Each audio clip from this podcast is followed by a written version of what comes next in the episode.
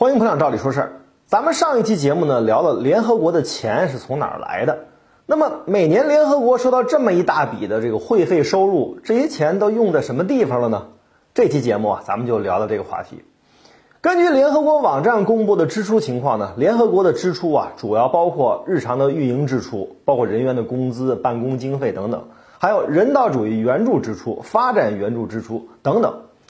在最后呢，就是维和行动的支出。在这些支出当中啊，占比例最大的就是日常的运营支出，这块支出呢占到了联合国总支出的近六成，也难怪呢，联合国在全世界的全职雇员就多达五万多人，这还不包括众多的临时雇员，而且呢，联合国雇员的薪资和待遇那都是非常高的。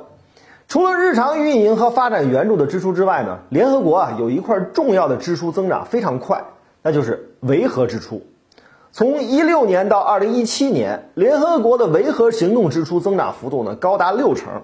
咱们上期节目讲了，联合国的主要经费来源呢是成员国们缴纳的会费。其实，联合国的维和行动所需要的费用啊，远远不止来自于这些会费，主要呢是来自于专门的维和经费。比如，二零一九年这笔维和经费的预算呢就高达六十七亿美元。当然，维和经费呢同样是主要来自于几个大国。其中呢，美国承担的比例最高，占到了维和总支出的百分之将近二十九。二零一九年呢，美国需要缴纳的维和经费是十九亿美元，这个数字呢是美国需要缴纳的联合国会费的二点八倍。美国呢一直要求降低自己在维和经费中啊所分担的比例，特别是这个朗普总统啊要求把这个比例降到百分之二十五，不过呢没有得到联合国的批准，他没得逞。当然，除了美国之外。跟会费的缴纳比例排名类似，在维和经费的贡献里面啊，中国、日本、德国、法国、英国、俄罗斯也分别排到了第二到第七位。可见呢，联合国的维和行动、联合国的维和部队完全依赖于这些世界大国的支持，自然也必须要反映世界大国们协商一致的原则。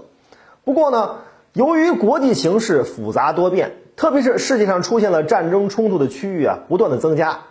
不太平的国际局势让联合国的维和支出需求不断的扩大，这就造成了联合国的维和经费捉襟见肘。就像大多数家庭、大多数企业一样，联合国这个很多人心目中世界的政府啊，面对的最大的难题也是钱不够花。您可能会说了，那钱不够花可以让各国交钱啊。既然联合国的成员都是各个手握财政大权的独立国家，怎么还能缺钱花呢？这就涉及到了下一个问题。联合国经费拖欠的问题，咱们在下一期节目接着跟大家聊。